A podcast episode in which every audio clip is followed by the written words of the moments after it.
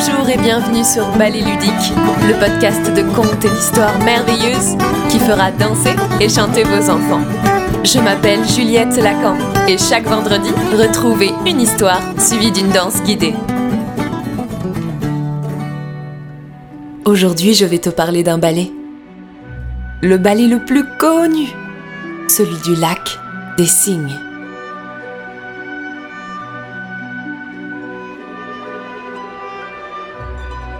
Peut-être connais-tu déjà la musique? Mais moi je vais te raconter l'histoire. Et attention, parfois elle fait un petit peu peur. Mais elle finira bien, je te le promets. L'épisode d'aujourd'hui contient une danse guidée. Alors reste bien jusqu'au bout et laisse-moi te raconter l'histoire du lac des cygnes.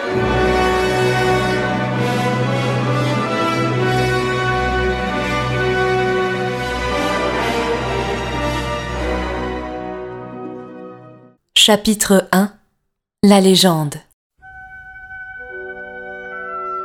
Bien loin d'ici, plus loin qu'on ne saurait le dire, s'étendait autrefois un royaume fait de vastes forêts, de cascades limpides et de montagnes majestueuses, où humains et bêtes vivaient heureux. Perché sur un piton rocheux qui surplombait la vallée, un château blanc immaculé s'élevait au milieu des sapins et lançait ses tourelles vers le soleil.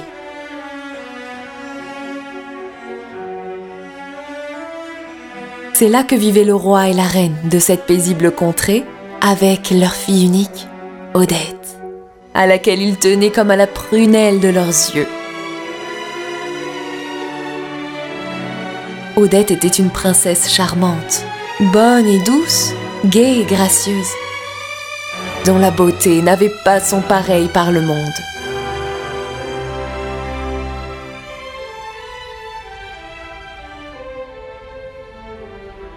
Sa réputation était telle qu'elle finit par arriver aux oreilles du cruel sorcier von Rothbart, qui régnait sans partage sur le pays voisin. Un pays de marais putrides et d'arbres décharnés où nul ne s'aventurait jamais, de peur de s'enfoncer inexorablement dans les eaux boueuses et de périr noyé.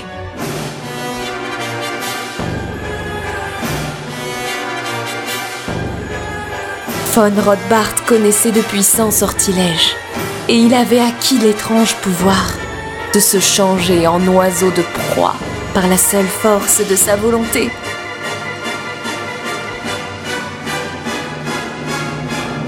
Et c'est sous cette sinistre forme qu'il quitta ses marécages pour aller demander la main d'Odette à son père.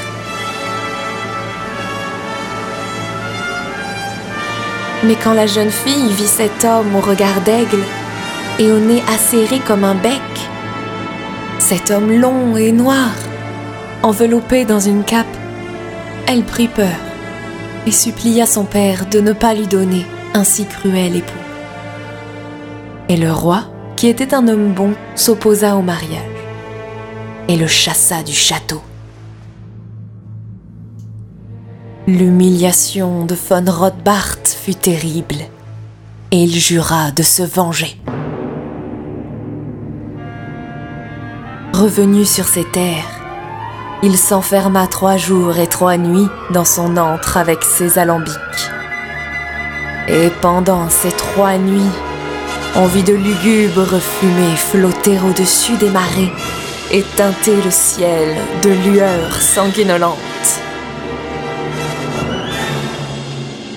À l'aube du quatrième jour, un oiseau noir tenant en son bec une fiole s'échappa d'une des fenêtres du palais du sorcier et partit à tire d'aile à travers le ciel livide et les lambeaux de nuages.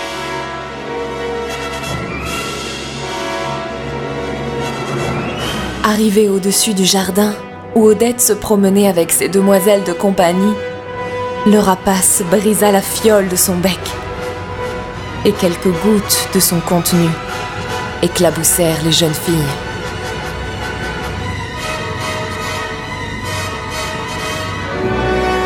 Au moment même où elles furent touchées par le liquide, elles se transformèrent en cygnes sauvages et s'envolèrent par-dessus les toits.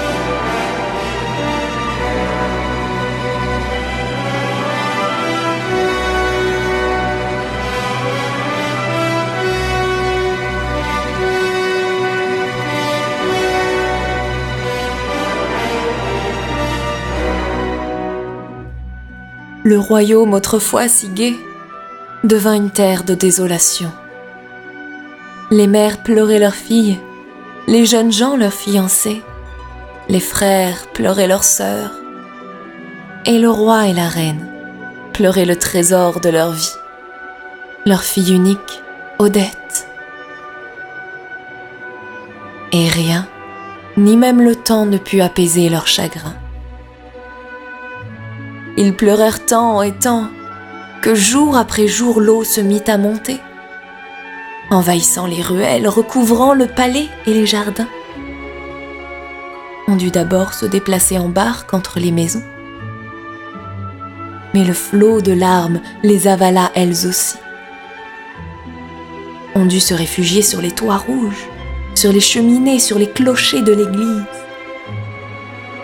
Mais l'eau continua à monter petit à petit. Elle engloutit tout, jusqu'à la dernière tourelle du grand château blanc. Et là, où autrefois il y avait un florissant royaume, il n'y eut plus désormais qu'un grand lac, immobile et silencieux, entouré de roseaux, que l'on appela le lac des cygnes.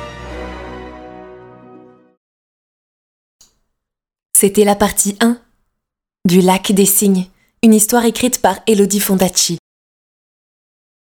Allez, comme je te l'ai promis au début de l'épisode, après l'histoire, on danse.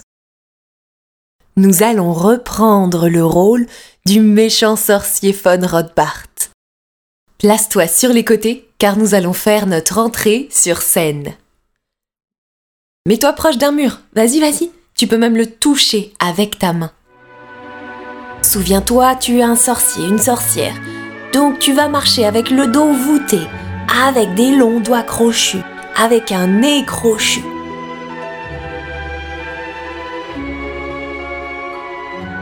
Tu avances en faisant des petits pas, légers comme une panthère. Rapproche-toi du milieu maintenant Serre fort tes bras contre toi parce que nous allons les ouvrir tout d'un coup, attention. Et ouvre un grand bras vers le ciel. Ouvre le deuxième bras vers le ciel. On redescend tout ça jusque proche des cuisses et réouvre vers le ciel comme des ailes d'oiseau. Tu peux maintenant voler comme un oiseau. Mais pas n'importe quel oiseau, un oiseau de proie un oiseau méchant. Reviens au milieu, il est temps de faire notre potion. Forme un grand cercle avec tes bras pour mimer le chaudron. Attrape des ingrédients sur le côté, du bout des doigts, et verse-les dans le chaudron. Un deuxième ingrédient? Et un troisième ingrédient. Attrape maintenant une grande cuillère pour venir mélanger ta mixture, ta potion, dans un sens et dans l'autre sens. Ah, tout d'un coup, de la fumée s'échappe du chaudron. Ça veut dire que tu as réussi ta potion. Tu peux venir faire la danse de la joie, mais de la sorcière joyeuse, tout autour du chaudron. On n'oublie pas les griffes de sorcière et on revient au milieu. Prends donc un petit gobelet pour verser ta potion dans la fiole. Tu es tellement fier de ta potion, on vient la présenter au public. Avec des sauts et des grands bras. Saute Des grands bras Mets-toi à genoux pour ta pause finale.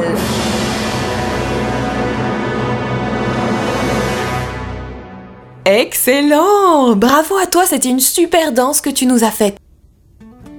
On a déjà terminé. Moi, je te retrouve la semaine prochaine pour la suite du lac des cygnes et une nouvelle histoire. Et on danse